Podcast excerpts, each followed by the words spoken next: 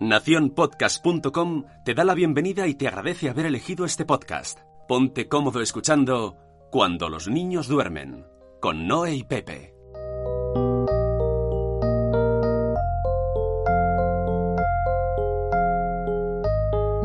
Hola, soy Pepe. Hola, soy Noé. Y estás escuchando Cuando los niños duermen. Un podcast de padres hecho por padres. Para padres. Esto de no grabar se nos está yendo Esto ya. muy mal, muy mal. Llevamos ya muchos, muchos días sin grabar. Bueno, estamos en verano del 2020. Vamos a poner situación porque lo más seguro que aparezcan cosas que esperemos que mm, que las cosas del virus desaparezcan, pero por si acaso vamos a situarlo en la Queda muy en plan en el timeline de la película, vida. película apocalíptica. Verano del 2020. Pandemia. Sí, antes en el 2020 se supone que teníamos que ir en monopatines voladores Sí. así. No, lo No. que estamos es encerrados en casa por el virus. Sí, sí. Bueno, y entonces hemos querido recuperar el podcast. Sí, que durante ese confinamiento hemos ido grabando algunas cosas, pero ahora llevamos ya tiempo sin grabar y tenemos aquí a una persona muy especial. Exacto. eh, vamos a hablar de disciplina positiva. Esto es. eh, no me ha forzado este episodio. ¿eh? Yo encantado por tener aquí a Diana. Me cae muy bien. Pero yo no sé si esto es una trampa y vamos a acabar aquí haciendo un dos contra uno. No me fío. Ya se lo dije. Lo amenacé. Le dije, no quiero. eh, No quiero complots. exacto. Esto es un programa. No hemos venido aquí a hacer terapia. Bueno, pues tenemos aquí a Diana Jiménez. Bueno, en tu página web pone Diana C. Jiménez. ¿Esta C qué significa? Pues esa C es Cristina. Porque cuando Anda. yo nací, parece ser, según me contaron mis padres, que Diana no era un nombre que se pudiera bautizar. Ah, Entonces, en aquella época tenían que poner otro nombre. Mi padre era cazador, le gustaba mucho la caza, entonces me puso Diana por Diana Cazadora. Y cuando llegaron a bautizar me dijeron, pues va a ser que no. Y entonces añadieron Cristina. Ah, muy Eso me han bien. contado. Pues fíjate, bueno, tienes un nombre ahí, Diana C. Jim- Jiménez, que es fundadora de Infancia en Positivo Y, y que llegó a nuestras vidas un día, apareció con unas tarjetas que hablaban de, de pues, de, como de estrategias para aplicar la disciplina positiva en casa.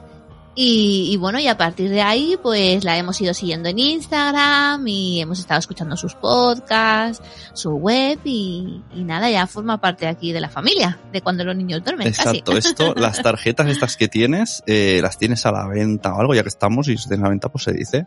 Sí, son Sí. las 52 herramientas eh, de disciplina positiva de Jane Nelson. Jane Nelson, que es la madre y fundadora de la disciplina positiva, creó estas tarjetas y lo que nosotros hemos hecho en España es adaptarlas al vocabulario español, darle un formato más moderno, entonces, como si dijéramos actualizarlas. Y son las tarjetas originales de, de Jane. Entonces, son herramientas que ayudan a los padres en la crianza de, de sus hijos, basados en los principios de la disciplina positiva. Claro. ¿Y, y cómo bien. funcionarían para alguien que no se las imagine? Pues Porque son- tiene un orden, o sea, no, No. se leen. Tengo pendiente, fíjate, tengo pendiente hacer un vídeo o un podcast sobre ello, porque es verdad que me preguntan muchos papás. Yo soy muy mala vendiendo y a la prueba están. Yo eh, te las hice llegar, pero tampoco tengo un. ¿Cómo funciona esto? Unas instrucciones. No tiene instrucciones porque para mí las, las herramientas yo las entiendo como un resumen ¿no? de, todo lo que es la disciplina positiva, tanto si has ido a un taller como si te has leído algún libro, eh, por ejemplo, el básico, clásico y recomendable de Jane Nelson, Cómo educar con firmeza y cariño. Y entonces lo que hace es recoger todas las herramientas y estrategias que funcionan en la crianza. Entonces, eh, ¿cómo se utilizan? Pues cada día coges una tarjeta y la pones en, en práctica o las tienes en la mesita de noche y las puedes ir leyendo de vez en cuando. porque Con la idea de que cuando tú te lees un libro es verdad que muchas veces señalamos, tomamos notas, apuntes, pero luego no volvemos a ver ese libro. Mientras que las tarjetas lo que te permiten es que lo tengas más presente, entonces puedes poner una tarjeta en la nevera, eh, puedes eh, así con mucho cariño decirle a tu pareja, ay, mira lo que he leído, entonces tu, tu pareja aprovecha y lo lee, puedes trabajarlo en las reuniones familiares con los niños, Tienen- son muy versátiles, pero sobre todo es para que sea práctico y que nos recuerde el educar desde, desde el respeto, ¿no? Muy bien, Diana, porque tú hemos dicho antes que eras la fundadora de Infancia en Positivo, pero explícanos qué es esto de Infancia en Positivo. Pues mira, Infancia en Positivo es una ilusión, es un sueño, un proyecto, como lo quieras llamar, eh, surgió de casualidad. Eh, yo es, verdad que tengo la suerte de tener al diseñador, al creativo, al, al, director de marketing de página web en casa, que es mi marido. Muy bien, muy bien, Entonces, sí que es cierto, y además pasó lo mismo con las tarjetas, que cuando él las vio dijo, uy, este diseño no me gusta. Entonces hice uno nuevo. Entonces, cuando yo le dije, mira, me gustaría dedicarme a, a esto, a la disciplina positiva, a la psicología, que es lo que, para lo que yo me he formado, entonces enseguida me vino a la cabeza y yo dije, yo quiero hacer algo que represente pues a mis hijos, ¿no? Entonces pensé, un árbol, que me encantan los árboles, un niño con un, con un libro, eso para mí es la imagen de la maternidad ideal, ¿no? Lógicamente no tiene nada que ver con mis hijos, o sea, ya lo digo de aquí, porque mis hijos no son de ponerse bajo un árbol leyendo, ojalá, y además cuanto más deseas algo, más lejos está, pero lo tengo ahí muy presente, entonces mi marido enseguida lo plasmó con la imagen que tiene Infancia Positivo, que es un arbolito con un niño leyendo. Y, y, es un proyecto, es un proyecto desde una plataforma que a mí me permite llegar a otros padres y otros educadores para ayudarles en la crianza de sus hijos. Esto para poner en contexto a alguien que siga a nuestro podcast de Cuando los niños duermen y haya escuchado la idea de disciplina positiva, yo sé que hay gente que le tira muy para atrás la palabra disciplina. Y tú acabas de decir ahora eh, que el libro de Ronald Nielsen ¿eh? eh, es firmeza y, cariño. Entonces son palabras, ¿no? Firmeza, disciplina. ¿Cómo combatís esto? Porque yo ya que más o menos os sigo a varias personas que hacéis esto, yo sé que no trata, o sea, lo que la gente critica precisamente no va de eso. Entonces, ¿cómo defines esto para alguien que, que, a priori tiene esa barrera de que no, que no, que, que yo no, que, a mí no, yo no tengo que disciplinar a nadie? Justo, pues es justo lo que dice Noé. Si la palabra disciplina la tenemos unida a autoridad autoritarismo. Y es verdad que venimos como renegando un poquito de eso, pero todos sabemos que sin autoridad, sin firmeza y sin disciplina no se puede educar. Porque lo que suele haber es el lado opuesto, que es la permisividad. Claro, eso también hay gente que dice, ¿eso qué? Decirle a que sí al niño. exactamente. De hecho, hay mucha gente que asocia la disciplina positiva con ser hippies, ¿no? Yo, en, mi familia la fama que tengo es de ser muy hippie porque eh, voy andando por la calle y no voy diciendo, cuidado, no te subas ahí, no te bajes en esa Dice, claro, a esta le da todo igual. No, no es que me dé todo igual, es que educo de otra manera, ¿no? Entonces, la palabra disciplina nos suena, nos suena difícil, pero en realidad se necesita disciplina para todo. Y si esa disciplina la combinas con, amabilidad, con conexión, con positividad, lo que estás diciendo es que le vas a dar al niño lo que realmente necesita para, para ser una persona respetuosa. Lo que no se puede es dejar al niño a su libre albedrío, ¿no? O, se puede, porque hay mucha gente que lo hace. Sin embargo, esto no es la disciplina positiva. La disciplina positiva es combinar lo que yo necesito transmitir con la, con, con la amabilidad, con el respeto. Por tanto, ¿cómo, ¿cómo, la definirías, la disciplina positiva? Pues yo lo defino como, como, una filosofía de vida, como una manera de entender las relaciones con los demás, como una relación más horizontal, no, no desde el poder, no desde la autoridad, no desde se, se, hace porque yo lo digo, ¿no? Y esto se aplica igualmente en la pareja, ¿no? Entonces es una relación más de tú a tú, entender que los niños son personas, aunque más bajitas, y que lógicamente yo soy el adulto que tengo que poner normas y límites, pero eh, puedo verlas con mi hijo, las puedo consensuar, puedo transmitírselas con cariño. Yo le, yo le digo a mi hijo, no puedes cruzar la carretera solo, y ya está, y no pasa nada. Y eso es amabilidad y firmeza. Sé que quieres cruzarla solo y no puedes. Te tengo que dar la mano. ¿Y cómo apareció la disciplina positiva en tu vida? ¡Ay! ¡Ay! Son preguntas tan en plan periodista. Iba por una calle oscura y me la presentaron. Pues, pues fue un poco curioso. Yo, eh, yo soy psicóloga de, formación o de vocación o como lo queráis llamar y me estaba preparando las oposiciones para ser orientadora en, centros educativos ¿no? Eh, de secundaria. Y entonces vi un anuncio que ponía curso de disciplina positiva y dije, ah, pues esto me dará puntos, porque era disciplina positiva de aula. dije, pues esto me va a dar puntos para la oposición. Entonces, bueno, lo hice el curso, salí llorando y, dije, qué, qué bonito es esto y cómo no había llegado antes a mi vida. Es, es, cierto que muchos de los principios de la disciplina positiva los comparten muchísimas otras teorías, muchísimos otros autores y hay maneras de llegar a la disciplina positiva por otros, por otros caminos pero lo que más me gustó fue cómo estaba estructurado, cómo se organizaba y, sobre todo lo bien que podía llegar a los padres, porque se hace de manera vivencial. Son, eh, cuando yo aplico la disciplina positiva, cuando yo digamos que la muestro a los padres, es a través de talleres, de dinámicas, de ponerte en la piel del niño o de la otra persona. Y eso es muchas veces lo que nosotros necesitamos, porque teoría hay mucha, Mm. libros hay un montón, y luego lo que nos pasa es la práctica, ¿no? Cuando llegas al momento y tienes al niño delante y lo Claro. quieres estrujar, dices, a ver qué libro busco yo lo que tengo que hacer contigo. Y en las escuelas, has dicho, las escuelas. Sí, eh, se puede aplicar, ¿no? En las Sí. escuelas. esto meterlo en un colegio debe ser Ah, eso. de machete en la Bueno, boca ¿no? y entrar bueno. ahí a clase a, a Mm. defenderlo. Bueno, pues es que yo, yo doy formación en, en colegios con profesores y es precioso. Sí. Y yo la verdad es que reconozco que los educadores que yo, que yo me he encontrado en el camino, bueno, son pues eso, como digo yo, maestros para dar vida. Porque además se dan cuenta efectivamente que no pueden pasarse el día entero castigando, regañando Claro. y que necesitan otro tipo de relación con los alumnos. Claro. Sí, porque al final acabas desgastado, ¿no? Todos esos alumnos, todos esos profesores que acaban pues castigando, riñendo, tal, acabas tan desgastado que, que claro, tampoco es bueno. Sí, hay, ¿no? hay, hay mucho profesional que está quemado en su profesión Sí. precisamente porque, porque lo primero en la carrera no te enseñan esto. No, no te No. ponen realmente con 25 alumnos en el aula que cada uno es hijo de su madre, de su padre, que hacen lo que les da la gana.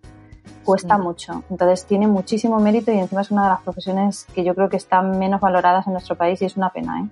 Sí, Ya. bueno, el tema de la carrera de magisterio es como para llorar, porque tú sales de allí y bueno, ahora, ahora lo han cambiado un poco porque ahora me parece que son cuatro años y después el grado. Yo hice tres Sí. años de carrera y, y sí, sí, mucho, mucho contenido teórico y mucho estudiar y muchos trabajos y tal, pero cuando sales de allí es como si no supieras nada, o sea, sales de cero, dices, te has gastado el dinero en una carrera porque piensas que te va como a mejorar, ¿no? Eh, tu, tu profesión y, y luego dices, pues no, pues no, no me ha servido de nada, ¿no? Yo el primer día que me presenté delante de una clase con 25 niños de sexto, quería morir. Claro, tú fíjate la ilusión que tú tienes con tu programación de aula, hecha Sí. tan bonita y tus ideas, y voy a llegar y voy a hacer, y llegas allí y uno te dice, señor, que no me interesa lo más mínimo, que me ha quitado el boli, que no sé qué, y te pasas la mitad de la clase apagando fuego. Sí, Que te calles, sí. que te sientes, que no sé qué, que no habléis, que así no sigo. Pues entonces ya no vamos a, ya no vamos a ir a gimnasia, ya no salís al recreo. Sí, sí, sí. Ya. Entonces, Y eso también pasa en casa. O sea, en casa es como todo el Oh. rato, pues si no haces esto, no, no vas a hacer lo otro. Y si no, no, es que es, es complicado. Es complicado cómo, cómo intentar llevar una relación con tus hijos de la forma más eh, amorosa posible, porque tú los puedes querer mucho, pero un día dices, mira, ya está, se acabó, y pegas ahí el chillo, ¡buah! Y, y, y se fue la disciplina positiva toda por Me, saco. me giro a ver qué cara he puesto, a ver qué cara ha puesto Diana con eso. ¿Verdad que sí? Es, es muy complicado. Sí, sí, sí. Yo, eh, además, es, eh, yo creo que es hasta, entre comillas, te iba a decir hasta sano. Yo hay días que quiero regalar a mis hijos. Claro. Lo que pasa es que nadie los quiere, pero llega un punto en que, que, a, a ver, porque en esto de la maternidad y la paternidad es un poquito lo que estamos hablando con el tema de, de ser educador o ser profesor, es que no nos ha enseñado nadie. No, es que no, existen cursos. Que por un lado, dice mi marido, si esto te lo enseñan antes, padres seríamos muchísimos menos. Ya, claro, claro, claro, exacto. Porque tú tienes, un- tú te- tienes una imagen idealizada y preciosa de la maternidad y la paternidad y luego, uff, se te cae al suelo. Claro, Sí. luego viene el cansancio y no, no puedes. Y yo digo muchas veces que esto suena un poco así raro, pero es verdad que hay veces que tienes niños que son niños muy facilitadores, ¿no? Que son niños, pues, pues nada, pues que duermen, que comen, que son facilitadores, vecina, sí. ¿no? Dices, madre mía, ¿no? Este niño, y en cambio hay otros niños que te ponen la cosa complicadita, que son intensitos, ¿no? Hombre, aquí- se pueden decir dos cosas. Por un lado, es verdad que hay muchos niños que son así, como dices tú, y suelen ser los de la otra vecina que viene a Sí. contarte, ay, pues el mío, ay, pues el Sí, mío sí. no sé qué, pues eso es porque tú, o vas a casa de la suegra y, o de la madre y lo primero que te dice, pues eso es el tuyo, porque vosotros cuando eres pequeños ni mu, ¿eh? Yo, vamos, es que te tiene cogida la medida, le das hasta aquí, te coge hasta aquí. Ya. Y luego, por otro lado, también te dicen, no, es que has tenido suerte, es que a ti te han salido muy buenos. Ya, Pues ya, también hay que reconocer que los padres tenemos mérito en muchas Exacto. cosas, para bien y para mal. Entonces, ¿Cómo, ¿Cómo puedes aplicar la disciplina positiva? Así, cuatro rasgos que puedas decir, pues mira, mm, para empezar desde cero, ¿cómo aplicarías la disciplina positiva en casa con tus hijos? pues mira, así se me ocurre, sin pensarlo mucho. Primero, recordar que tú eras un niño también, que hemos sido todos niños. Qué bonito, ¿eh? Y, y cuando éramos niños, ¿qué adulto necesitamos? Mm. Sí, sí. ¿Qué necesitábamos? Necesitábamos alguien que nos dijera lo que hay que hacer con cariño, con desprecio, con enfado, con ira. Y entonces cuando en situaciones en las que estoy con mi hijo me destapo y viene esa ira y esa rabia y ese cansancio, ¿el problema es del niño o es mío? ¿Quién tiene que tomar ahí medidas? ¿El adulto responsable y que sabe lo que tiene que hacer? ¿O ese niño al que yo estoy educando todo el tiempo? Entonces, ¿cómo aplicarlo? Pues poniendo el foco en el adulto. Claro, en el momento que tú estás ahí que me explotarías porque... Es que eso, eso que has dicho ahora, antes me había una pregunta, digo, luego será, digo, yo creo que es el momento. Eh, ¿No estuvo un día, como era, en una casa Waldorf, bueno, en aquel Oh, pueblo... En una esculeta. Una esculeta, que todavía no- quería, que quería ser escuela, bueno, no viene al caso. Total, que Es lo que, que, no, nos sé, no sé dijeron, dónde quiere ir a parar. lo que nos eh, contaron, que notaban como que les traían a los niños más traviesos Ah, sí. como para que se los arreglasen en 15 en el en el, En el casal, en la- sí. en el campamento de 15 días de verano en Waldorf Qué bueno. como mira te lo traigo aquí que soy Waldorf porque está descontrolado hemos salvajado a mi hijo arréglamelo ¿no? Entonces, eh, y también de ahí quiero sacar si, si el te- si Waldorf Montessori también Está aplican, relacionado. o sea, están sí. en el mismo, ¿no? En el mismo equipo. Pues mira, cuando yo, eh, cuando yo tuve a mi primer hijo, al mayor, estuvimos a punto de inscribirle en una escuela Waldorf. Y Ah. yo reconozco que no le, no le escribí porque no... tenéis muchas, por ¿Eh? eso, ¿no? Eh, Allí tenéis una, Sí. la top, a Micael, ¿no? Sí, escuela Micael. lleva. Sí, Y, sí, sí. y en este caso le, le íbamos a escribir y no lo hicimos por dinero. Ya. Claro, son muy exacto, caras. exacto. Y, y de hecho recuerdo que se murió una tía mía y cuando fui a la escuela Waldorf me dijo, ah, pues mira, hay gente que la herencia la dedica para... Y dije, ostras, ¿cómo suena el tener que Ya. meter una herencia Sí. en una escuela? Eh, yo ya estaba embarazada del segundo, con lo cual decía, meto a uno, luego ya no, no puedo meter a dos, imposible, Claro, ahora claro. tengo tres. Eh, es una Sí. pena que por dinero no lo puedas hacer. Sí que es cierto que ahora en parte me alegro de, de no haberlo hecho, en parte, en parte, eh, porque hay cosas con las que no coincido, ¿no? No, todo me gusta, pero es verdad que no todo me gusta en todo. claro. Claro. Eh, la, la filosofía es, es bonita, tiene Es matices, bonita.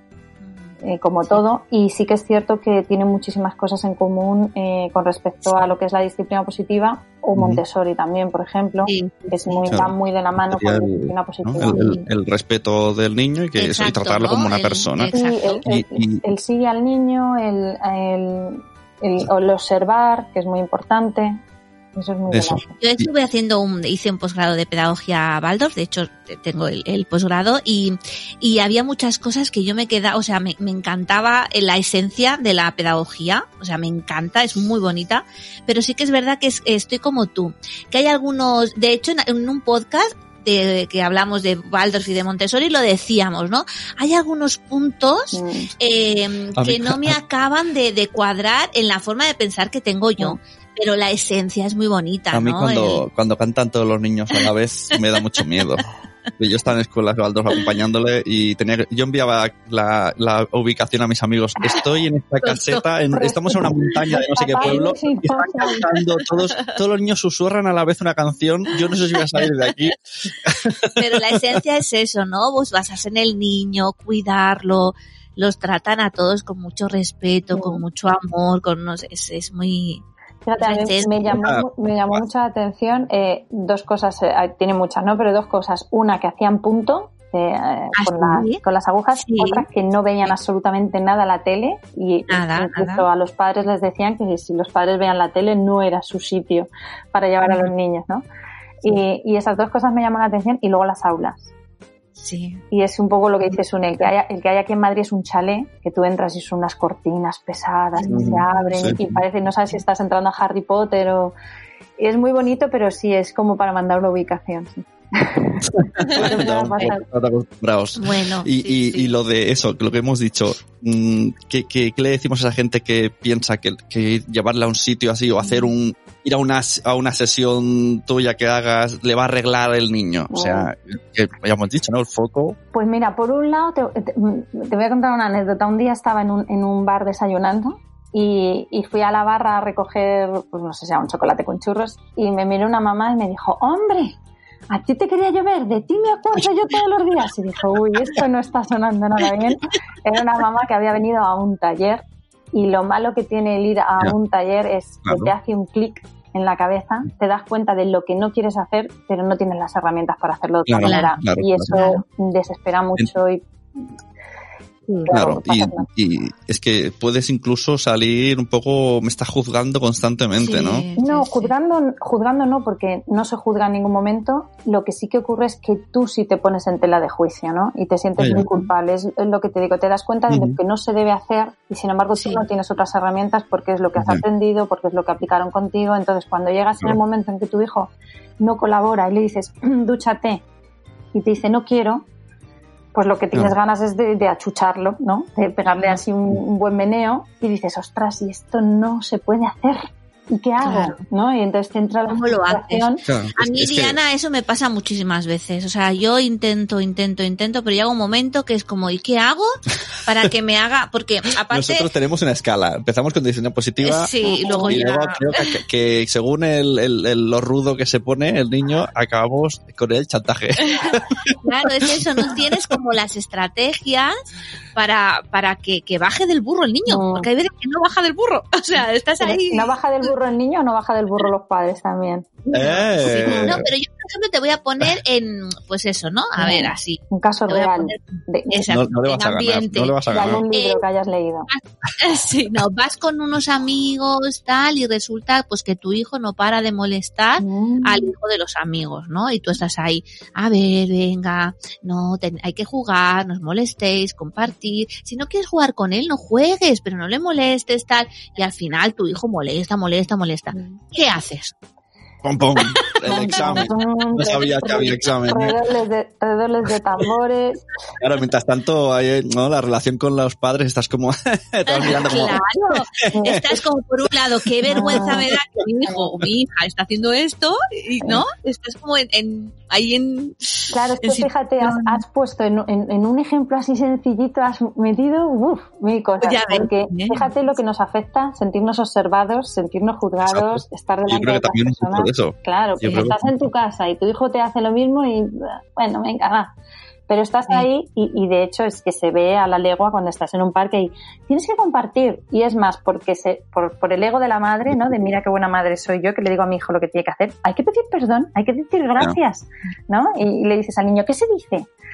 Entonces, hay muchas veces que estamos haciendo lo que creemos que se debe hacer y nos estamos olvidando realmente lo que yo quiero hacer con mi hijo, que nadie mejor que yo, que soy su madre, para saber qué le pasa a mi hijo. Si estoy en un grupo con amigos, ¿los amigos son de la madre y del padre? ¿Y el niño está con los hijos de los amigos de la madre y del padre o son sus amigos? ¿Tenía ganas no, de ir? no, no, no, ah, claro, tenía ganas de ir, claro, no, no, son amigos de los padres. Y entonces tiene relación Claro, son con el hijos de los dos amigos. Pero, pero, pero bueno, no son los amigos de, de él. Claro, eso también Claro, hace, ¿no? tenía ganas de ir, ¿no? Claro, ¿cómo estás tú de contenta cuando estás en un cumpleaños que te ha dicho tu marido, anda, ve tú a llevar a los niños al cumpleaños y tienes que estar allí en el parque de bolas? Claro, no estás molestando, pero si pudieras molestarías para irte cuanto antes. Entonces, de cuanto más moleste, a lo mejor antes me voy. ¿Qué haces en una cosa así? Pues coges a tu hijo y hablas con él.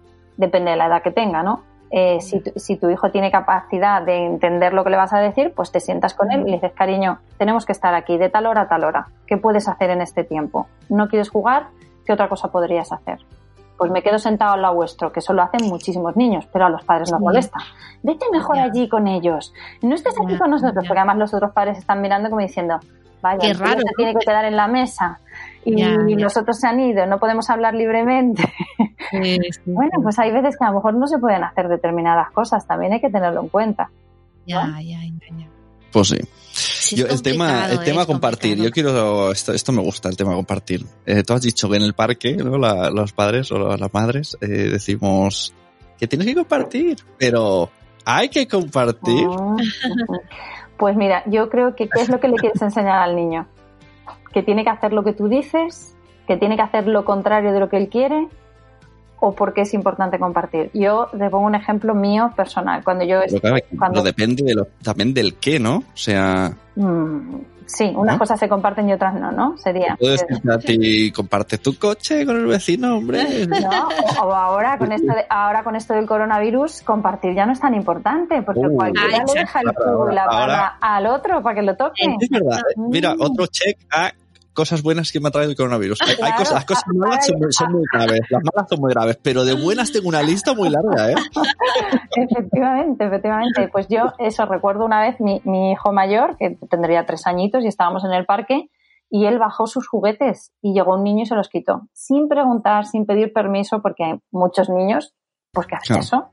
Entonces mi hijo se quedó así y cuando pudo se lo quitó y lo volvió a recuperar. Y entonces el otro niño se fue llorando a su madre y dijo, es que no lo quiere compartir. Y su madre le dijo, díselo a la mamá del niño.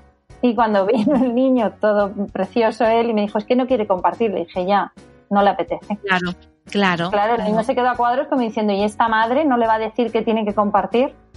Ya. Pues no, le dije que no. Claro. Lo que Claro. luego sí que es verdad que le expliqué a mi hijo es que es compartir y para qué sirve compartir. Entonces le dije que cuando compartes tienes la oportunidad de poder ver cómo las otras personas disfrutan de lo que tú tienes, que muchas veces, se- y eso está comprobado, que uno es hasta más feliz cuando da que cuando recibe, que Mm. luego además si él necesita, los otros van a compartir también con él, con lo cual cuando a él le apetezca el juguete de otro, podrá tener el juguete de otra persona. O sea, le mostré los beneficios que tiene que, que tiene compartir y también le dije que si no quería, pues que no compartiera, que, pero que luego tenía que entender que podría haber ocasiones en las que con él no iban a compartir.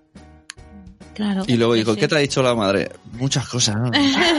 No, al- al- no al ni- con el niño fue muy, con el niño fui muy sencilla. Le dije, pues Claro. no quiere, no quiere. Ya está. Pero a, entonces a los niños a su nivel. muchas veces estás como, vale, muy bien, yo tengo claro lo que quiero hacer con mi hijo y tal, pero luego está el resto de gente, Pero- ¿no? El resto eso- de población, no el resto de familia, ¿no? Que tú dices, yo tengo muy claro que quiero educar de esta forma, quiero aplicar eh, pues las estrategias de la disciplina positiva, quiero educar con firmeza, con amor y tal, pero luego está tu familia, ¿Pero a qué te refieres? la ¿A familia que- política. A que luego dejas al niño en casa de otra No, no, no, no, que luego como que te juzgan, ¿no? Ah. Pues decir, mira esta, cómo educa, ¿no? Mira, mira la forma de educar que tiene que no le ha dicho, mira niño, esto se hace así o se hace así, ¿sabes? Lo que te quiero decir. Hombre, eso, eso me recuerda a un chiste que hay por ahí, que no sé muy bien cómo es, que, que el niño le pregunta a mamá, pero ¿y, y nosotros de dónde venimos? No, de no sé qué, pero papá dice que venimos del mono. Dice, mira, la familia de tu padre es una cosa y la mía es otra. Pues, esto es un poco lo mismo, ¿no? O sea, Claro, yo educo de una manera y mi familia política pues para de otra. Claro, ¿no? claro. Eh, en- y, y eso, lo que hay fuera, nunca lo vas a poder controlar. Por eso es tan importante que nosotros eduquemos, y esto pasa mucho en la adolescencia, cuando tenemos hijos que ya vi- llegan a los 10, a los 11, que tú dices, ya, pero ¿y sus amigos? Pues eso es tan importante que tú eduques a tu hijo no desde el control. Porque sí, yo le puedo decir a mi hijo, eh, no puedes usar el móvil, que no te lo dejo. En Uy, cuanto salga a la tema. calle y sus amigos tengan móvil, y ya te has quedado sin argumentos y sin estrategias, sin Claro. recursos. Entonces tendrás que Claro. buscar otra, otra manera de educar. Esto del, del control, me acuerdo, yo era pequeño, tenía, o sea, ya empezaba a ser adolescente y a, mi- a mi amigo lo tenían súper controlado, súper. Pues mi amigo era el que se escapa, como las películas, ¿eh? Se escapaba por el tejado y pasaba de tejado de, de tres casas para ir a verme. Y yo decía, jolín, cuanto más lo castigan, más locuras hace. Y sin embargo, fíjate, cuanto más lo castigan, más agudiza su ingenio. Claro. busca estrategias para que no lo pillen, que es lo que suele ocurrir con el castigo, ¿no? En el castigo puede haber cuatro resultados. Por un lado, la rebeldía, el resentimiento, el, retra- el retraimiento. ¿Por qué? Porque al final uno lo que hace es, la próxima no me pillas. O me voy a vengar. claro. Eso es lo que uno aprende. El tema que has, has puesto ahora, que también era una de las preguntas que tenía ahí, el tema del móvil, ¿no? Cuando ya los niños se hacen, pues eso, ya están en sexto o en primero de la ESO, tal. ¿Cómo, ¿Cómo se gestiona? Qué complicado es el tema de las pantallas con los niños, ¿no? Porque, porque hasta sexto y primero de la ESO lo tienes controlado, ¿no? Exacto. Sí. Bueno, Pero- no, no, no, no, yo no lo tengo para nada controlado. Mira, aparte es una de las Pero de- cosas que más niño. me sacan de quicio. ¿no? O sea, el tema de las Ujú. pantallas es una cosa que no lo sé Pero, gestionar. pero esto depende del niño y aquí sí que hablamos Sí. por nuestra casa. Sí, o sea, que hay dos sí, niños exacto. y no tiene nada que ver. Exacto, exacto. Y a una le dices, Se ya acabó está, y se se acabó. Y te Sí, dice, sí. pues vale. Ujú. Y Y- en cambio el otro es Mira, una yo, cosa. yo por si os sirve de pista tengo uno de 9 donde me cuesta mucho, Ya. mucho eso. Y sin embargo el de 6 no. Eso, eso nos pasa, Sí, justo sí, eso. sí, sí, sí. Hay edades y edades, ¿no? Entonces hay, hay momentos en la vida de las personas que pasan. es- esto también dicen que cuando tienen dos años están en los terribles dos años, cuando tienen tres en el yoga, nunca salimos de etapas, ¿no? Y No, los no, nueve no. también es otra etapa muy bonita. O sea que bienvenidos a esta nue- nueva etapa. Vais a disfrutar de cosas muy bonitas. La de los seis está en una etapa preciosa, porque a los cinco Sí. también hay un cambio, pero a los seis empieza como a estabilizarse otra vez y tenéis un periodo de calma y de coger energías. A los siete otra vez otra crisis y a los nueve también parece ser que hay otra. Entonces, cada Ahora, los nueve es como en, en la pedagogía Baldorf hablan de los nueve como Ujú. el hecho de que los niños miran para atrás y dicen ya no soy tan niño, ¿no? Ya, ya no soy tan niño, Están o sea, ya, ¿no? Están como, exacto, como muy desubicados. También es una etapa complicadita. los expertos dicen que la adolescencia empieza a los nueve años. Sí, sí, sí. Ay, Ahora, ahora me- Ay, Dios mío, voy a Eso, llorar. Habéis visto va- varias cosas que me han venido a otro tema. Voy a irme un poco por las ramas No, pero y luego estamos el vuelvo. tema de las pantallas, Pepe. Vale, ¿no? pues lo, lo digo y ah, luego, vale, ahora, ahora, tema, ahora, tema vete ahí. a- hablar de sexo con ellos. Mm. O sea, no sé qué me ha venido, ¿no? Todo esto estaba, me estáis enfocando todo el... Que no Luego- tiene nada que ver con lo que estamos hablando, pero Nada. No sé qué estaba pensando. Me ha venido, me ha venido por lo de que ya se cree que es mayor y entonces me he acordado que mi hijo sabe el otro día vimos una peli y se reí en plan y nosotros todo esto me ha venido así mientras vosotros os hablabais pero nada continuemos. Pero El tema de las pantallas, ¿no? ¿Cómo, cómo lo afrontas tú? A ver, pues eh, un poco lo, eh, lo que estábamos hablando. Tú puedes controlar, entre comillas, lo que ve tu hijo y a lo que tiene acceso tu hijo cuando está contigo en casa, pero no cuando sale, ¿no? Nosotros en casa a nuestro hijo le hemos puesto la norma de que nada de móviles y luego va a un cumpleaños donde todos tienen móvil. Ya. Tienen Eso, datos, entonces pueden ver lo que les dé la gana. Entonces, es volvemos al, al, al- a lo que he dicho yo a la conversación ujú, todo me lleva ahí Eso es, ahí nos ha llevado donde queríamos ir. es luchar contra lo, contra lo que no se puede luchar. O sea, Claro, es, con lo cual no se, claro, no, no se trata de proteger a tus hijos de la vida, sino prepararles para la vida. Entonces, Ya. si tú puedes preparar a tu hijo para lo que se va a enfrentar, eh, pues podrá ir y contarte las cosas. Eh, y yo, por ejemplo, el mayor, que tiene 12, eh, no le dejo tener TikTok y el otro día subió y me dijo, mamá, a lo mejor esto no debería decírtelo, porque si lo hago sé que va a ir en contra de... de- de- va, va a ir contra mía. Y dije, bueno, no sé, tú verás, cuéntamelo si te apetece. Y me dijo, es que tengo un amigo que tiene TikTok y hemos estado grabando bailes. Y entonces, Ah. ¿qué hice? Pues decirle, mira, lo que tienes que hacer es, eh, digo, ¿te han grabado la cara? Y me dijo, sí, porque le dije que a mí no me importaba. Y le dije, mira, sé que no te importa y no pasa nada, pero hay una cosa en TikTok, por ejemplo, que se llaman los dúos. Eh, quiero que sepas que los dúos es que uno se graba un vídeo, el otro coge tu vídeo y luego o bien hace una parodia, o bien te imita, o bien te copia, o bien se ríe. Y eso quizá no te guste. Si dentro de unos días puedes empezar a ver que hay un vídeo que sube. Entonces, claro, eso no le gustó. Si yo no lo hablo con él y yo directamente Claro. le prohíbo y le digo, o sea, no, TikTok no tienes edad, no, no lo vas a usar. Ni se te ocurra que no me entere yo, ¿no? Que es una frase que decimos además mucho los padres, de que no te vea yo. Y el niño dice, ah, pues ha notado, que no me vea mi madre. ¿no? Claro, Entonces, claro. que no me entere yo, vale, pues que no se entere. Pero no es eso lo que yo quiero transmitirle. Lo que Claro. quiero decirle es, bueno, si lo haces, cuéntamelo.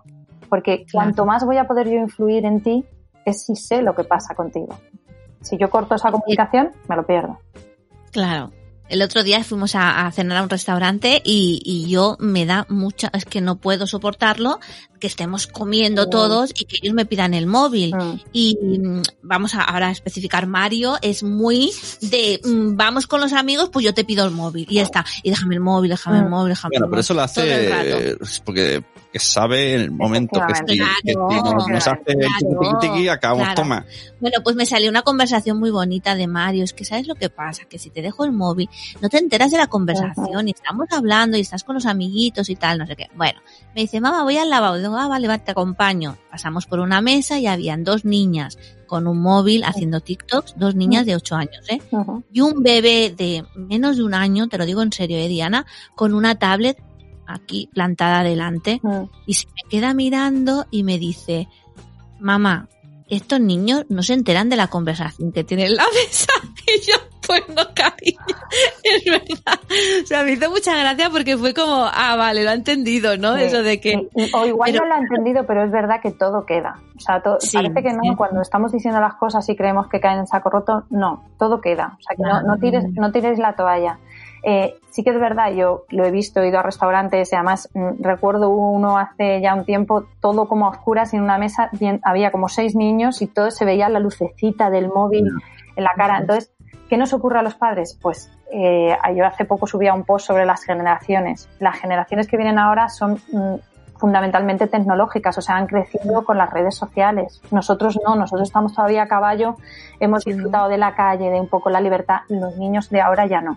Entonces, eso tenemos que hacernos y lo que nos toca a los padres es ponernos al día y saber qué es TikTok, saber qué es Facebook, saber qué es Instagram, ¿vale? Para poder estar informados y poder acompañar. Y ahí poner normas. Y, lo que decía, si yo a mi hijo, para cruzar la calle, le enseñé cómo se cruzaba la calle, pues un móvil le tengo que enseñar lo que hay, lo que no hay, a que puede tener acceso, a que no, y a veces simplemente decir, cariño, no tienes edad, y punto. Claro, claro, sí, sí, sí, sí, No, yo, yo, el que recibo de mi hijo mayor, que soy sobreprotectora. Se pasa el día, cada vez que se enfada conmigo, me dice, es que eres sobreprotectora. Y yo le digo, ah, ya ves. Y nuestro hijo nos dice, es que no, no, me dejas hacer nada. Digo, ¿no te dejamos hacer nada?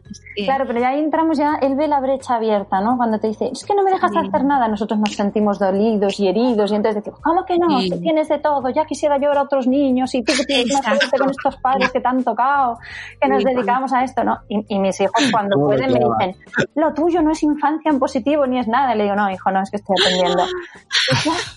no pasa nada. es una farsa. Claro, es una farsa, eres una impostora. le digo, sí, hijo, sí, quieres que te grabe un podcast y lo subimos, nos haremos virales. Pues no pasa nada, quiero decir, no te lo tomes como algo personal. Eh, lo, que lo que te está demostrando es que tu hijo tiene herramientas, tiene, tiene armas, tiene recursos y cuando se enfada te lo dice. ¿Y qué te va a decir? Ay, mamá, ¿cómo agradezco que me protejas si no me dejas ver TikTok como mis amigos? Pues no, pues eres una pesada, mamá. Claro, yo creo que esto es como una semillita, ¿no? Que vas ahí sembrando y luego cuando son mayores es como, ostras, mis padres me enseñaron a esto, a gestionar tal, ¿no? Es como que, que los frutos eh, los verás en, en el futuro, ¿no? Claro. Claro. Claro, y cuando eres pequeño pues no te gusta. Lo, lo, lo, que tienes que tener, yo recuerdo, por ejemplo, yo cuando era pequeña no me dejaban ver ni Dinastía, ni Falcon Crest, y mi madre me mm. decía, si eso cuando seas mayor ya lo verás. Y yo decía, no, no lo van a echar, y mis amigas lo ven, y yo no puedo, y soy la única. Pero mi madre no añadió ni ningún insulto, ni ninguna, simplemente me decía, no, hija, esto no es un tema para que lo veas yo ahora no he visto, no he visto Dinastía ni he visto Falcon Crest porque no me llaman ni la atención. Claro. Pues esto es un poco lo mismo con mis hijos. Yo, mm, para poner educación y poner eh, amabilidad, firmeza, no necesitas hacer de menos, ni insultar, ni. Y eso es un Porque tu familia, ¿tú te acuerdas cuando tú eras pequeña si tu familia, tus padres también te educaban en plan disciplina positiva o no? Porque eso también muchas veces, ¿no?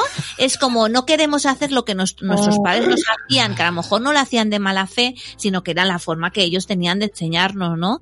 Pero, ¿tus padres eran así como, como educas tú o, o no? Bueno, papá, ¿me estás oyendo? A ver.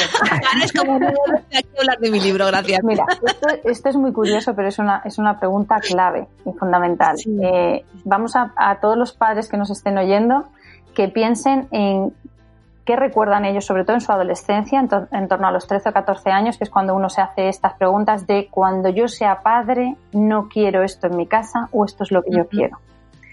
Y eso es lo que nos llevamos a nuestra familia cuando formamos una familia. El problema es que nos solemos ir al otro extremo y lo queremos demasiado, ¿no? Si yo recuerdo que en mi familia eh, no se hablaban las cosas y se hacía lo que decía mi padre, pues lo que quiero es que haya eh, diálogo. Y entonces me lo llevo al extremo y quiero que haya mucho diálogo y hablo de más y hago reuniones familiares eh, porque, me, porque me paso, ¿no? Eh, porque estoy sensibilizada a eso, ¿no? Si yo recuerdo peleas entre mis hermanos, pues ahora las peleas con mis hijos me duelen especialmente porque me recuerdan a eso y es lo que no quiero. Entonces, la pregunta que me has hecho, pues mira, yo recuerdo una infancia en donde el peso de la educación lo llevaba mi madre, porque mi padre trabajaba afuera, y sobre todo recuerdo eso de eh, a mi padre lo miraba y esto de cuando ya te mira, ya sabes, porque mi padre era muy del silencio, ¿no? De, y, recuerdo frases de esta niña, ¿no? Yo, ahora que hace poco eh, lo de la generación y que jugábamos al churro media manga, manga entera, no sé si te suena.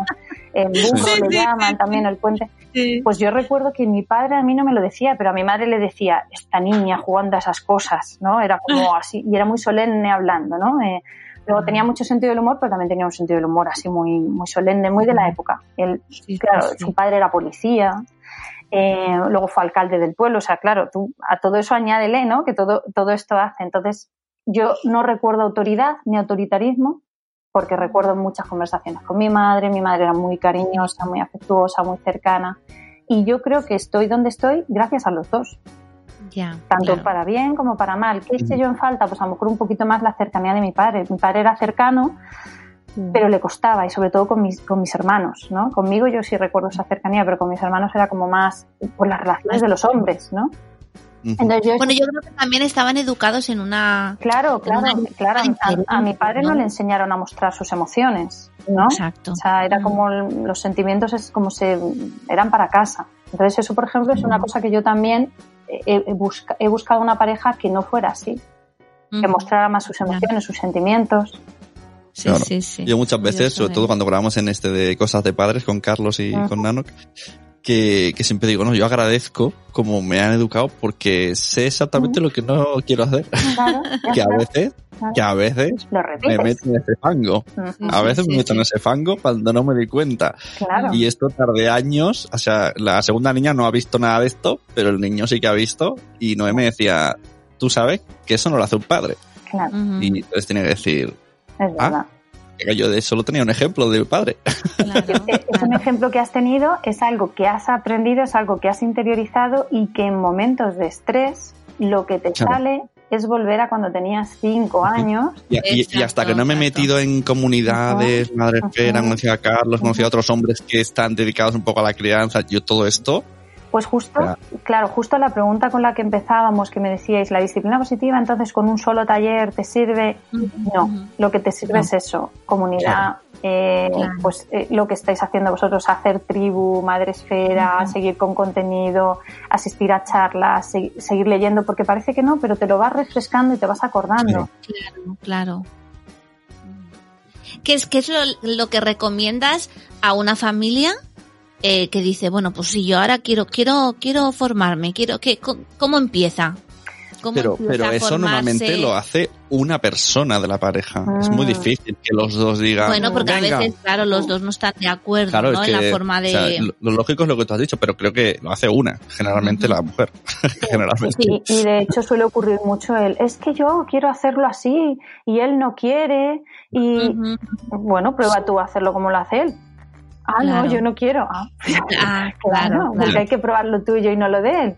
¿no? Entonces, Exacto. bueno, pues la clave es, hay uno que empieza, perfecto, pues ya está, ya tenemos la mitad. Entonces, ese uno empieza por ti. Entonces, Buena, buena filosofía. Claro, empie- empieza por ti, además, como, como dijo, me parece que era Gandhi, ¿no? Eh, sé tú el cambio que quieres ver. Y, y parece mentira, pero es magia. En cuanto tú cambias, es que todo lo que hay a tu alrededor cambia. Y si no cambia el otro, tú estás cambiando y tus hijos por lo menos están llevando esa mitad buena y están aprendiendo lo que quieren, lo que no quieren, cómo les gusta que les traten. Porque muchas veces nos obsesionamos con es que mi pareja no me acompaña, es que no educa como educo yo. Bueno, tú educas como quieres educar todo el tiempo. No. ¿Te sale no. siempre? No. Pues céntrate en Claro. ti, pon tus energías en ti y el otro, pues ya seguirá Claro. tu ritmo o no.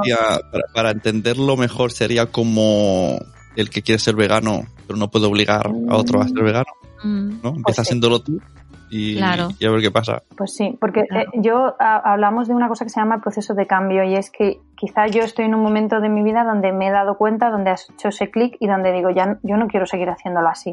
Bueno, pues Ujú. pon todas tus energías en eso porque tampoco es fácil. O sea, hay que Claro. reconocer que no es fácil aplicar la disciplina positiva. Claro. claro. Pero también el- el- cuando haces eso, ya sea por veganismo, por disciplina positiva, por lo que quiera que sea, que se supone que es para mejorar, ¿no?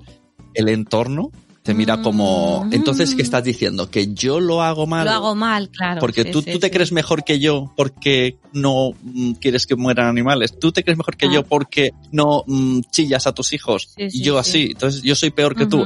Esto te lo tienes que haber encontrado así. Muchas veces, donde claro. más te lo encuentras es en la familia.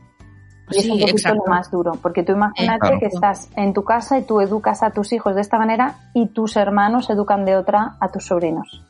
Ujú. Cada vez que os juntáis es como una mirada de a tú la tuya, no la mía. mm, ¿por qué no castigas? Y yo, ¿no?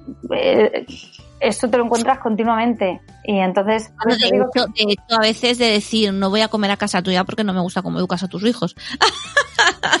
Esto nos ha pasado. Esto nos ha pasado, ¿eh? Que pero pero insinu insinuando, insinuando como que no le hemos hecho un castigo. Que somos muy hippies. Un castigo lo suficientemente brusco a lo que el niño había hecho antes. Entonces ya no nos vamos a ver más. Efectivamente. Y, y el problema es que cuando te vuelves a ver, lo que tú haces es no comportarte como tú te quieres comportar, sino como ellos esperan que lo hagas, ¿no? Y yo llego a casa de mis suegros y les digo a mis hijos, lavaros las manos, cuando no se lo digo nunca en casa.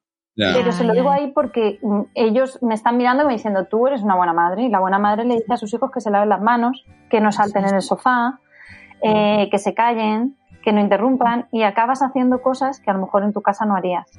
Y lo haces porque te sientes juzgado, te sientes criticado, porque te tachan de no castigas, ¿no? A, mí, de hecho, me pasó con mis sobrinos, que uno de mis hijos pegó a uno de mis sobrinos y yo no lo castigué. Y claro, mi hermano se enfadó y me dijo, claro, es que tú no pasa nada, tú no... ¿Qué diferencia hay? Pues luego me quedé un verano con mis sobrinos y recuerdo que el pequeño vino y me dijo, me ha pegado mi hermano, castígale. Y le dije, no le voy a castigar. En cuanto vieron dos, tres veces que no castigaba, ya dejaron de venir a decirme lo que hacía o dejaba el otro. Claro. ¿Y ahí cómo lo gestionas, Diana? Diana, ¿cómo lo haces eso? Es que, has dicho el caso que nos pasó, ¿eh? claro. ¿Cómo lo haces entonces? Em, es decir, que tu, tu, hijo o tu hija pega a otro niño y, ¿qué, ¿qué, haces? Pues, pues, lo primero es ver por qué ha pegado. Yo qué es lo que quiero, que no lo vuelva a hacer. Si yo castigo, yo castigo por algo que ya ocurrió en el pasado. ¿Vale? Pero no le estoy enseñando habilidades para que no lo vuelva a repetir. Y yo lo que quiero es que no lo vuelva a repetir.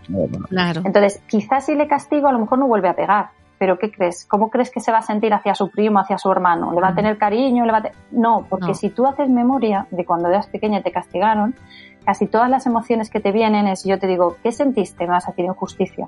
Sí.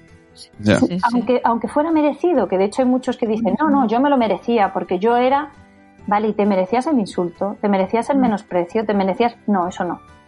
O sea, que te podían haber educado de otra forma, pero no lo hicieron porque no tenían otras herramientas, que ahí no vamos a entrar. Lo que que ahora sí que tenemos otras. Entonces, ¿cómo lo gestiono? Pues eh, lo primero, poniendo soluciones. Si tiene tres años y el otro es un bebé, pues a lo mejor tengo que supervisar y no dejar a un niño de tres años con un bebé. Claro. Porque a lo mejor el simple motivo de que esté el bebé ya es motivo para pegarle, porque tiene celos, lo que sea.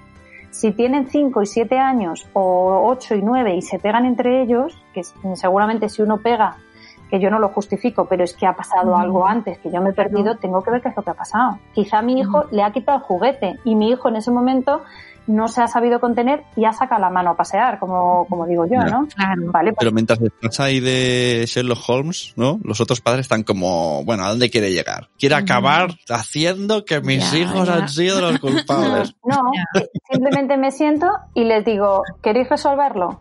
¿Cómo podéis resolverlo? entonces empiezan a decir, es que tú me has dicho, es que tú me has dicho, es que no sé qué, no sé cuántos. Pero además, lo que pasa siempre es que ellos lo resuelven a los cinco minutos, son amigos del alma otra vez y nosotros estamos cabreados. Mm. Y luego se queda ahí esa rencilla. Los talleres que, que, haces, que ahora hablas de ellos todos los que quieras, eh, ¿solo van padres o también con niños? Porque claro, esto puede tener un poco doble, si van niños, eran de primera mano, si lo hizo un externo, pues como que ya no lo dice mi madre, entonces sí quizá tenga más razón, pero también se presta menos atención. Pues a, a, mí me encantaría que fueran niños, pero, pero hacer algo con niños me encantaría, es algo que tengo ahí en mente pero nunca los llevaría porque los expondríamos a una situación que no necesitan vivir. De hecho, yo, eh, yo que hago consulta de psicología y me vienen muchos padres diciéndome, quiero que veas a mi hijo, casi nunca veo a los hijos. Porque trabajando con los padres no necesitas, y no es porque yo piense que sea algo malo la psicología, es porque trabajando con los padres no necesitas someter al niño a ningún tipo de tratamiento porque... Que parece que le estás ahí. Tú el otro día estás aquí porque hiciste esto, ¿no? Efectivamente. Entonces, eh, los talleres son para padres y lo que hago es que poner a los padres en la piel de los niños. Y eso es lo que hace ver y entender eh, qué puede haber sentido tu hijo y que muchas veces cuando eh, lo que nos pasa a nosotros es que como adultos venimos educados de una sociedad en la que se busca mucho la justicia. Entonces, mm. cuando un hermano le ha quitado juguete al otro, queremos hacer justicia bajo toda. Y a lo mejor no se necesita justicia en ese momento. A lo mejor se necesita comprensión, se necesita entendimiento, se necesita eh, resolver las cosas de otra manera. y buscar soluciones, que es lo que sustituye al castigo. ¿Cómo evito los castigos? Buscando solución para que no vuelva a ocurrir. Ya. Uf, yo tengo una gana de, meterme en esto de, formarme. O sea, yo, yo es que soy, me gusta o sea, me gusta formarme eh, tanto como madre como maestra, ¿no? y, claro, esto lo, lo, veo también en la disciplina positiva, pues que se puede aplicar tanto en el aula, que es como, ¿no? Es por, por los dos lados, que, que tengo ganas ya de lanzarme y hacer un curso de esto. Claro, es que va para la persona, la disciplina. Por eso cuando muchas veces me dicen, pero ¿para qué edad está recomendado? Es que es para el adulto. Entonces no hay edad pero incluso también a la sociedad. Exacto, para relacionarte con las otras personas. Hay una parte de la disciplina positiva que es la disciplina positiva aplicada a las organizaciones. Yo tengo la certificación de empresa y, y, también voy a las, a las empresas precisamente a enseñarles cómo relacionarse. Por eso os decía que es una filosofía de vida que lo que te enseña es a mejorar las relaciones con los demás. Porque cuántos adultos venimos de una educación tradicional donde es verdad que había muchos valores y es una pena que se pierden y yo creo que hay que seguirlos cultivando esos valores. Sin embargo, lo que, lo que primaba en, en esa manera de educar era, eh, pues eso, la justicia, el culpar, el castigar y entonces llegas a una relación de trabajo donde sigues con lo mismo y cuchicheos y este me ha dicho y pienso mal y, me siento mejor casi cuando estoy pensando mal y eso tiene mucho que ver con, con cada uno de nosotros. Incluso el, jefe manda, ¿no? Bueno, incluso Hay, hay, veces, hay niños, esto me ha pasado, niños que vienen a casa, que a lo mejor me quedo cuidándolos porque se van a caminar o alguna historia, y, y, los, y Como si fuera cada día. Eh, pues que los niños dicen al otro niño, pero tú no mandas, mm, manda tu padre. Y yo digo, pues, bueno, mandar, mandar, no mando. Ya, frase aquí mando yo. Claro, pero a mí los míos también, a mí menos, pero a su padre le dicen, tú no me mandas. ¿No? tú me ah, mandas. Y yo cuando me, cuando me he quedado con sobrinos, lo que dices tú, también les he oído, pero tú no me mandas. Y yo digo, pero también, pero supongo que también necesitan, ¿no? Como, a lo mejor la palabra mandar es muy fuerte, pero que necesitan, o sea, tú no, tendría que ser como, tú no, tú no eres nuestro guía. Bueno, no, necesitan algo, ¿no? Algo, no pueden sentirse totalmente. Por eso, la palabra disciplina positiva es tan bonita, porque esa parte que tú estás buscando es la disciplina. Es el, es el tener unas normas, es el tener unos límites que todos necesitamos. Y, pero eso es que la, la diferencia está en eh, mi hijo se quiere comer cinco galletas o cinco helados y lleva ya dos y, y, yo le puedo decir, mm, eres un comilón, es que no tienes hartura, eh, eres un desagradecido porque ya te has comido dos y siempre quieres más, eres un caprichoso, le puedo decir, cariño, dos es más que suficiente. Claro, que te va a doler la tripa. Positiva. a veces ni siquiera que te va a doler la tripa, ¿no? Porque muchas veces los padres empezamos con esto de es que eso no es un alimento saludable y enriquecedor para tu crecimiento. Y claro, entonces el niño está como diciendo, mira, que me das el helado o no me lo das, que no me cuentes historias, ¿no? Yo que estoy, o sea, eh, que no entiendo el tema, o sea, no, no sé meterme en esto de la nutrición, pero oigo, oigo campanas. Y esas campanas, tal y como ya las digo, se las digo a los niños. a, lo loco cuando veo la oportunidad de pues ahora se lo digo. Claro, y entonces están un poco trastornados y a veces me dicen, papá, ¿el, agua es saludable? ¿Puedo beber agua? Y yo, sí, el agua sí. te, enseñan una piruleta y le dices, esta piruleta no tiene los nutrientes esenciales para tu desarrollo a nivel evolutivo. Y el niño te dice, mira mamá, que no me la des si no quieres, ya se me ha quitado la gana. también lo quieren por saber, ¿eh? porque a lo mejor me dicen, ¿esta piruleta puedo? Y digo, no, tiene mucho azúcar. Y vale, y se la comen. Y se la comen igual. Ya, estoy informado, pero yo me la voy a comer. esa es otra, mira, eh, fíjate, lo de, las lo de los mandatos, como has dicho tú, el mandar, yo lo sustituyo por, por preguntas. Entonces, en vez de dar tanta orden, ¿qué había que hacer después de comer? la base de dientes. ¿Qué hay que hacer después de jugar? ¿no? Entonces, es una manera de. Así no mandas, le estás haciendo la pregunta. Pero claro, tienes que aceptar la respuesta. Porque muchas veces le dices, eh, eh, pero ese chupachus, ¿tú crees que te lo tienes que comer? Y te dices, sí. Se lo come. Por no haber hecho la pregunta si no querías que se la comiera. Entonces, si no quieres que se lo coma, le dices, sé que te apetece y no te lo puedes comer. ¿no? Yo, ayer mi hijo llegamos a casa de los abuelos y lo primero que hizo fue vio una piruleta, la cogió, la abrió y cuando estaba con ella le dije, le puse la mano simplemente y dije, venga. Me la dio, le dije, después de cenar, si la quieres, te la tomas. Y después de cenar, se la tomó. Claro. Yo lo de lavarse los dientes eh, les, les digo, a mí me podrás engañar, incluso a ti te podrás engañar, pero a la caries no la vas a engañar. Es en plan y entonces se van ¿eh? corriendo y se lo lavan. no saben quién es esa persona llamada caries, pero saben que no van a poder engañarle.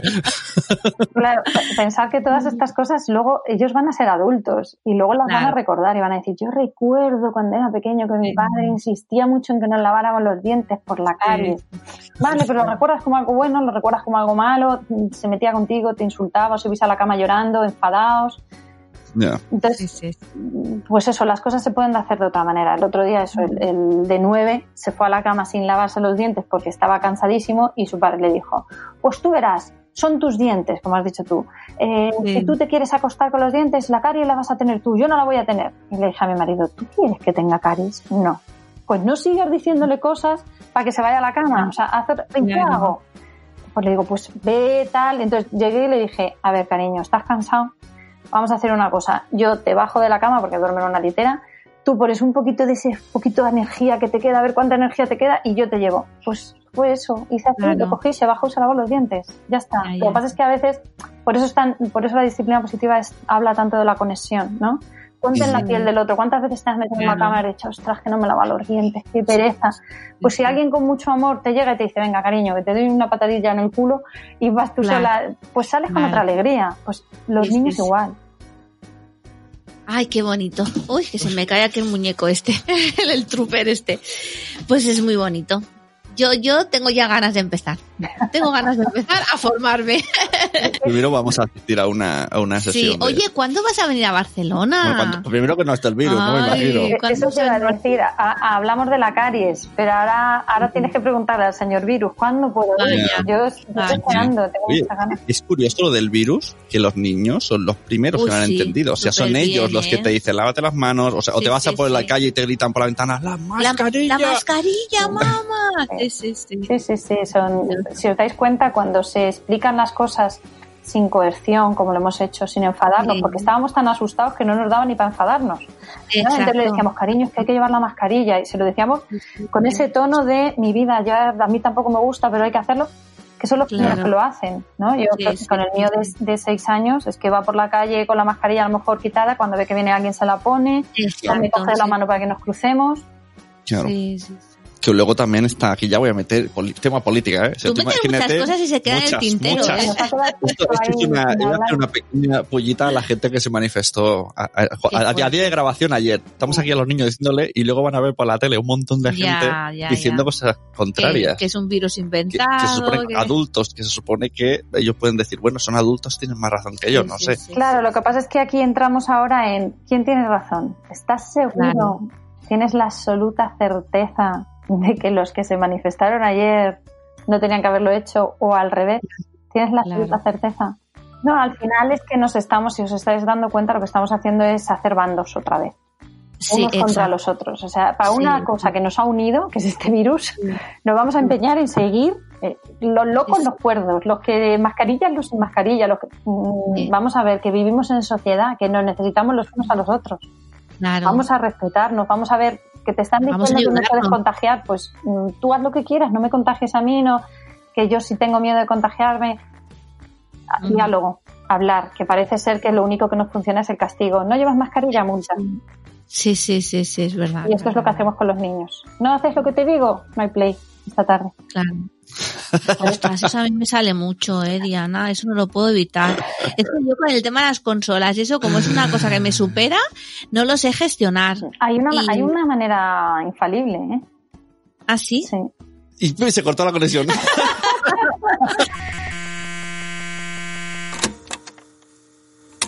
Hola, soy Mer Flores y estoy en la comunidad Quiero ser podcaster, que te recomiendo sin duda. Y he aceptado el reto de Sune para hacer una promo de mi nuevo podcast. Aquí te la dejo.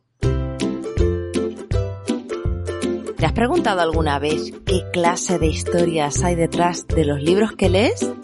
¿Cómo vivían sus autores? ¿Si tenían manías o miedos o les olían los pies? ¿Quién fue la primera escritora de la historia?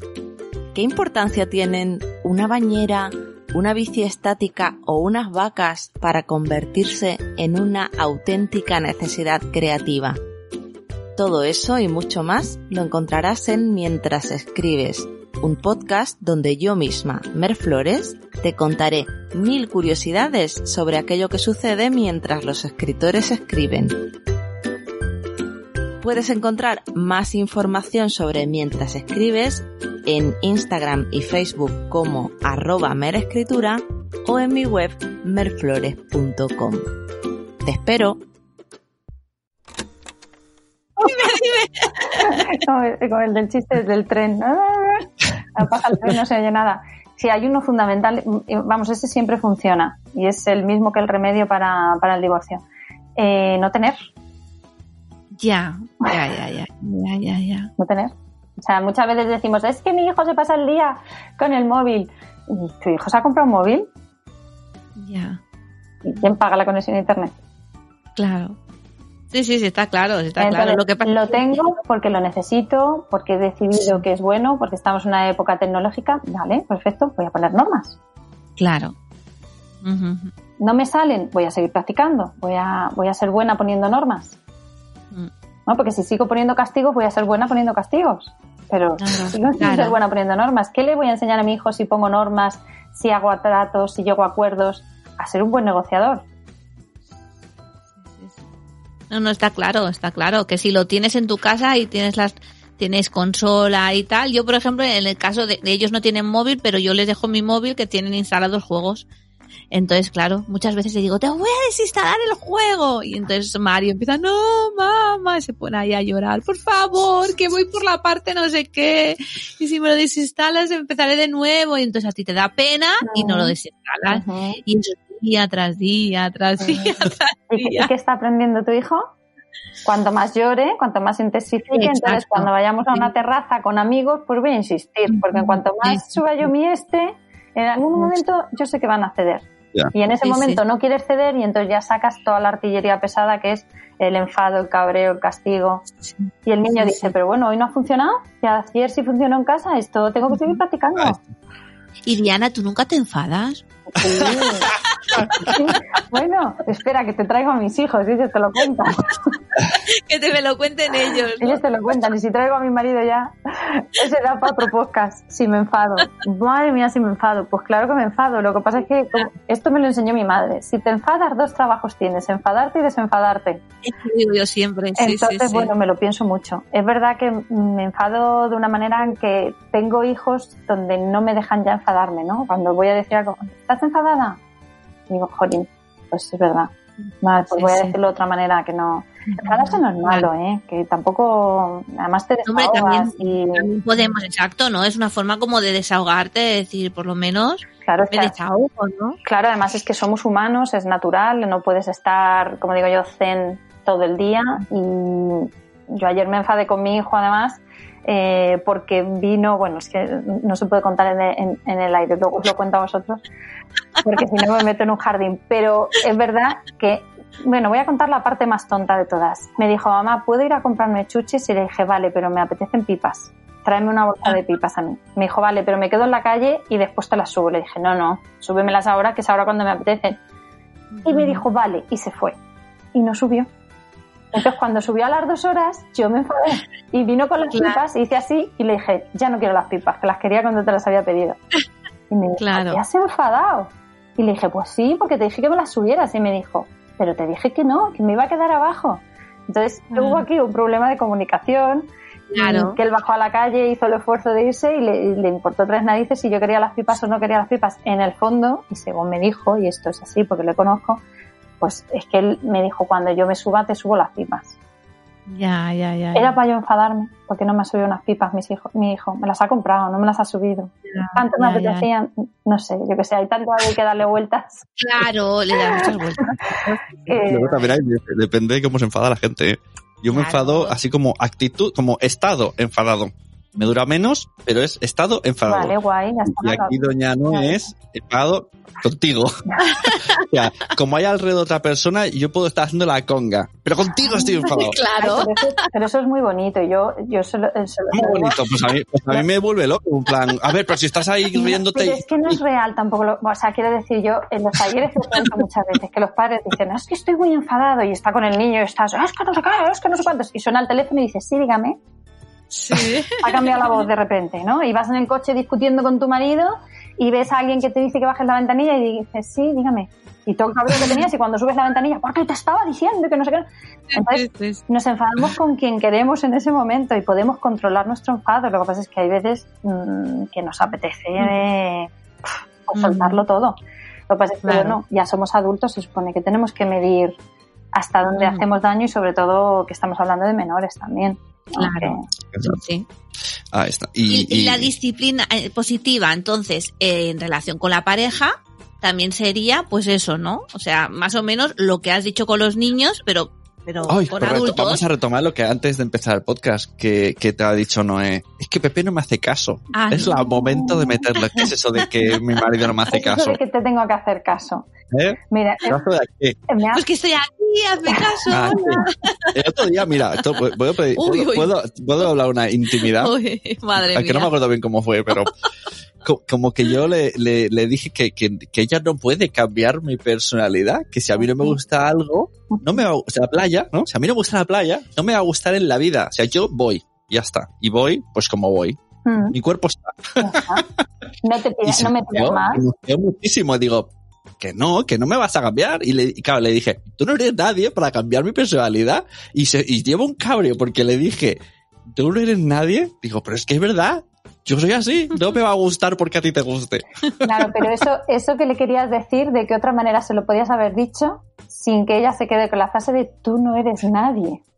Sea, Para, para cambiar, claro, pero, pero tiene Pero- más frases. Tú no eres nadie para pero- cambiar Pero las mujeres personalidad. tenemos una habilidad muy especial para quitar la paja del, Eh, sí, del claro, dije yo. en cuanto Eh, tú oímos- no Claro. Claro, luego me estuve diciendo, Que me has no dicho que no, y yo dije, no, esto has hecho un, has entrado en el programa de edición de vídeo, has cogido la vida y has cogido la frase, tú no eres nadie, y yo no te he dicho eso. Sí, en, en realidad, si lo piensas, en la vida estamos haciendo edición de vídeo continuamente, porque al final, y, y esta es una frase muy adleriana que dice que no ves la vida como es, sino realmente como tú eres. Mm, Y es Ya. cierto. Entonces, cuando a mí me resuena mucho, tú no eres nadie, me estoy sintiendo mi niña herida. Pues claro que soy, y soy mucho. Y entonces, ¿por qué Claro me lo tomo como algo Tú eres personal? todo, no es. Lo eres todo. Todo, Eres mi no sol, mi lluvia, mi día. ¿No? Mi playa, eres mi playa. Sí, Claro. vaya. Contigo no playa. Claro, lo- lo- los hombres lo que pasa es que todavía no se han enterado que pueden hacer dos cosas, o estar casados o tener razón. Las dos cosas no se puede. Yo no sé por qué se siguen empeñando. Pero Tienes toda la que- Claro, claro. Bueno, pues entonces eso, la disciplina positiva aplicada a la pareja, pues sería más o menos lo mismo, ¿no? Buscar estrategias para saber cómo decir las cosas, cómo gestionar. Claro, esto es lo que te decían. eh, En, en dos talleres me ha pasado que han venido dos maridos eh, de sorpresa, ¿no? Engañados. Y, y lo que me dijeron fue precisamente que el nombre de disciplina positiva de pareja no les gustaba nada. Es eso de que a mí me tengan que disciplinar ya a mi edad. Es eso, va a venir alguien a decirme que le haga caso. Claro, la palabra tira un poco para atrás y eso es cierto. Y si estamos hablando de relaciones horizontales, ¿quién es quién para mandarte a ti? Nadie. Claro. Estamos hablando de que no hay que mandar a los niños, ¿cómo vas a mandar a, a- a un adulto? ¿Y qué es eso de que me hagas caso? Pues esto es lo mismo. Eh, yo tengo que desarrollar estrategias para hacerme entender, para pedir, para decir lo que necesito. Y es algo que, igual que no nos han enseñado a ser padres, no nos han enseñado a vivir en pareja. De pequeños nos han enseñado a trabajar en grupo, a desarrollar tu potencial individual, pero ¿y en pareja? No te han Claro. enseñado en la vida. Y, lo- y- y una cosa es en pareja y otra es luego en pareja con hijos. Bueno, eso ya es el boom. Y la siguiente ya es pareja con hijos adolescentes. Las mayores tasas de divorcio suelen darse cuando los hijos son adolescentes, porque ya es un momento de, de cambio de personalidad de tu hijo donde ya te trastoca todo, porque además suele ocurrir que los dos queréis lo mismo o, los- o la pareja se quiere lo mismo y sin embargo uno lo dice de una manera y otro lo dice de otra, pero en el fondo queréis lo mismo. ¿Y qué ocurre? Que eso me siento atacada cuando veo que mi marido le habla de manera brusca, fuerte, entonces yo salgo en defensa del niño y entonces el otro me dice, para ti tu hijo nunca todo lo hace bien, tú no ves... y se crea una lucha entre la pareja y se nos olvida que nosotros somos el núcleo y que alrededor nuestro bailan los niños, no al revés. Que somos el inicio de todo, ¿no? Sí, sí, o sea que te queda, te queda mucho trabajo. Madre mía, podríamos estar aquí hablando 50 horas. ¿eh? Taller, disciplina hacia, hacia de, de, nosotros hacia arriba, ¿no? Padres, abuelos, ahí no te atreves todavía. Ah. Eso ya es. Tengo una, tengo una compañera que hace, que está haciendo disciplina positiva para los abuelos pero no mm. para tocar la relación de... Eh, sí que es cierto que yo como hago sesiones individuales, hago eh, causal inalderiano, sí que trabajo mucho las familias de origen. Lo que pasa es que cuando tú ya has formado tu propia familia, ya tienes que mirar hacia tu familia. Si sigues anclado en tu familia de origen de mi padre y mi hermano, ahí hay mm. mucho, entonces mucho que, tocar porque todavía te está afectando. claro, supongo el, el, paso uno, ¿no? Además que eres psicóloga y tal, el paso uno es, mm, o sea, ya está, o sea, corta, ya está. Ya eres adulto. Y ahí está como ellos, ellos, ellos han venido del mono, ¿no? Tú decidirás de dónde has venido. Sí, claro, así un poco, un poco exagerado, pero sí, sí, efectivamente, cada uno viene, desciende de donde desciende y muchas veces estamos obsesionados con eh, es que tengo que llevarme bien, pues a veces hay que alejarse, ¿no? Si la familia no nos hace ningún bien, pues hay que alejarse y si no, cambiar la manera de quedarse. Claro. Y entonces, Diana, para la gente que nos está escuchando, que es muchísima gente la que nos escucha, tenemos mucha gente aquí escuchándonos, eh, y se quieren eh, formar en disciplina positiva, ¿qué es lo que tienen que hacer? Pues a ver, eh, como formación para ellos, para aplicarla en casa, cualquiera de las educadoras que hay en España, o si nos oyen de fuera, pones disciplina positiva y te, y te, salen, te salen muchísimas educadoras, porque por suerte cada vez hay más educadoras. Ya, pero no vamos a hablar de los demás. Así que Ah, claro, volvemos a los 50. a mí me da igual ahora mismo las demás. ¿Qué hacemos en tu página web, Diana? Bueno, en mi página tú puedes entrar a mi Instagram, que se titula Infancia en Positivo, o a mi página web, que se titula Infancia en Positivo, ver todo el contenido que yo tengo. Si te gusta, te quedas. Y si no, hay muchas compañeras de vida. si no, ¿qué, otras cosas hay? ¿Tienes talleres? Eh, ahora mismo todos los talleres que estoy haciendo son online, son virtuales. Entonces, si vosotros os animáis, tenéis una, una invitación. Además, se hace desde casa, o sea que no, no tenéis el problema de con quién dejo a los niños o quién no lo dejo. Pero Pepe y Noé, si, os animáis, podéis verlo en, en vivo y en directo. Son sesiones online, empezamos en septiembre y son de una hora y media más o menos, donde lo que hacemos es poner en práctica lo que es la disciplina positiva, es decir, que salgas de la sesión sabiendo qué tienes que hacer, ¿no? No solo el, el qué, ¿no? La teoría, sino el cómo, que es lo que nos falta muchas veces a los padres.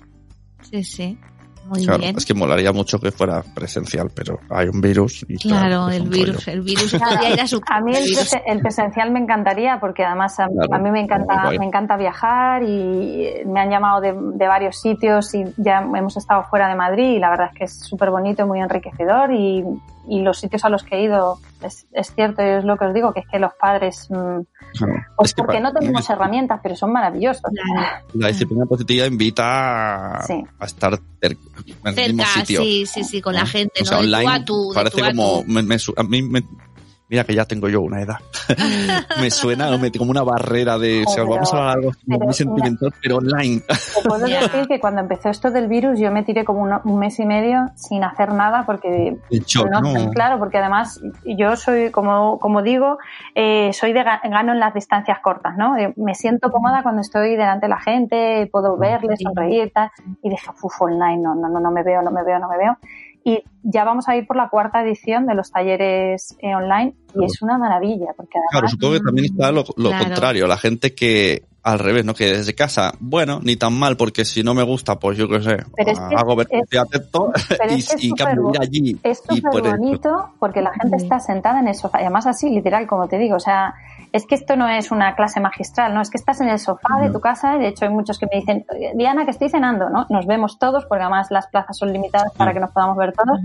El que está cenando a veces apaga la cámara para no darnos envidia, pero a veces que la enciendes, estás ahí con tu cervecita, con lo que sea, están los niños por allí, por el, por el salón, eh, risas, habla uno, luego habla el otro y ves cosas preciosas cuando ves la cámara de uno arriba y el otro abajo, que uno está en Sevilla y el otro estaba en Barcelona y se están diciendo cosas súper divertidas. Bueno, se han llegado a dar abrazos virtuales, ¿no? O sea, mm, precioso. Yo la verdad es que no, no me esperaba tanto y estoy totalmente, bueno, feliz porque además es una manera de llegar a muchísima gente que lo, que lo necesita, porque con esta pandemia me Exacto, además, eso digo yo, que además la gente que ha estado en casa tantos días y, sobre todo, digo, los que han estado en pisos, nosotros por suerte tenemos patio, podemos ver la luz solar, eh, supongo que, jolín, es casi como, necesito ayuda porque es que ya no Sí, como estar secuestrados, yo por eso les decía que yo he sido afortunada porque tengo ventanas grandes que entra buena luz, pero aquí además en Madrid que hay pisos que son, que dan a patio de vecino, que son corralas,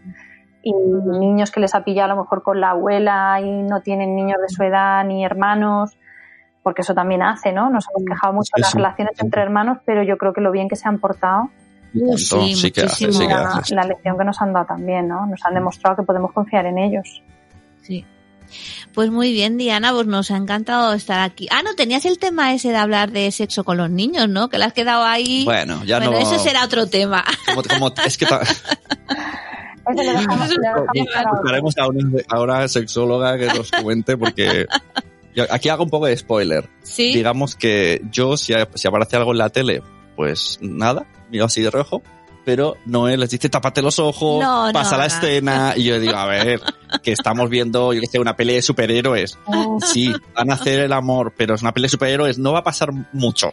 Pero yo me, me he fijado una cosa que no sé si vosotros os habéis fijado o lo veis igual que yo, que antiguamente cuando veíamos una peli mm, que salían escenas de camas era como se veían muchas más cosas. O sea era como más prolongada la imagen. Ahora ya no ahora te sale en la cama y enseguida la cortan y se van. Entonces, negro y salen con la sábana. Exactamente. Lo siguiente que hay ya es el cine porno ¿no? entonces como eh, si te das cuenta en nuestra época nosotros crecimos viendo un poquito más y viendo un poquito más real ahora lo que hay no es nada real porque el porno no es no es real de, de una relación de pareja con lo cual, nuestros hijos, mm, ¿dónde van a sacar esa información? Bueno, o sea, tenemos que explicar nosotros, claro, está claro. O sea, tenemos que explicarle pero, nosotros. Pero, pero es eso, que, que todo, todo, es una negación absoluta. No, a mí es que me da mucha vergüenza. O sea, yo es que no sé cómo entrar en el tema. O sea, el otro día fue porque vimos una película que además era una película en plan así de, de aventuras y al final sale un gesto y claro, mi hijo Mario hace ah, y yo me lo quedé mirando como diciendo, ¿y tú cómo sabes que ese gesto ah. es él? Y, y, se quedó así y digo, ¿y tú cómo lo sabes? Y me dice... ¿Y la niña? ¿Qué ha hecho? ¿Qué significa? ¿Qué significa? Y le dice Mario, dice, es que es una cosa de mayores, Blanca, es una cosa de mayores. Yo me quedé flipando porque digo, o sea, nosotros no hemos hablado de eso, pero él lo sabe. Pues ese, yo creo que esa es la alarma que te tiene que saltar. Yo recuerdo hace un par de veranos, no sé si habéis visto Padre No hay más que uno, uno. Sí, sí, sí, Y la dos, hemos visto las dos. pues cuando yo vi Padre No hay más que uno, uno, mi, mediano tenía siete u ocho. Recuerdo cuando fue. Y recuerdo que estábamos en el cine y, uno de los protagonistas dice, ¿qué es hacerse una paja? Sí, sí, sí. El mayor se echó a reír, que tendría diez de aquel entonces, y el mediano dijo, ¿eso qué es? Y dije, no sé qué me preocupa más, si que no sepa o que el otro se ría. Dije, ¿tú por qué lo sabes? ¿Cómo no lo voy a saber? ¿Y cómo que cómo? tú por qué lo sabes? Dije, ¿en qué momento a mí se me ha escapado? Claro, Entonces, ¿quién se la enseñaba a él? Este verano hemos vuelto a verla y esta, esta y tú acabas de diciendo paga del campo y, y, yo y yo pensando esta no es, necesita la conversación la madre necesita la conversación efectivamente va a llegar el día en que, se, en que se va a sentar tu hijo y te va a decir mira mamá lo va a explicar él.